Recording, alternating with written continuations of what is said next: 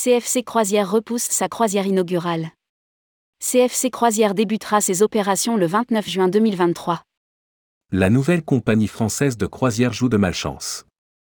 Après les incidents sur le chantier de Brest, en début d'année, CFC Croisière doit encore décaler sa croisière inaugurale.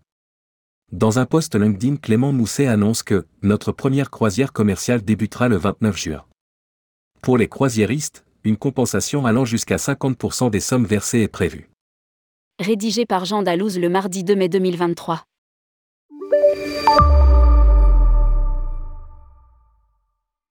Décidément CFC Croisière enchaîne les contretemps pour le lancement de sa croisière inaugurale. Après les incidents sur le chantier de Brest, avec la rupture des amarres du Renaissance, la préparation du navire de la compagnie connaît quelques ralentissements. Vous qui suivez notre histoire, vous savez que la route n'a pas été simple pour se lancer dans une telle aventure des embûches, des médisances, des joies, des peines, et finalement, on a réussi à faire de ce projet une belle compagnie et une aventure humaine sans pareil. Introduit dans un post LinkedIn Clément Mousset, le président et cofondateur de CFC Croisière. À lire, CFC Croisière, en visite, à Brest, sur le chantier du Renaissance. Alors que plusieurs millions d'euros ont été engagés pour rénover le navire, la compagnie a rencontré des problèmes techniques indépendants de sa volonté.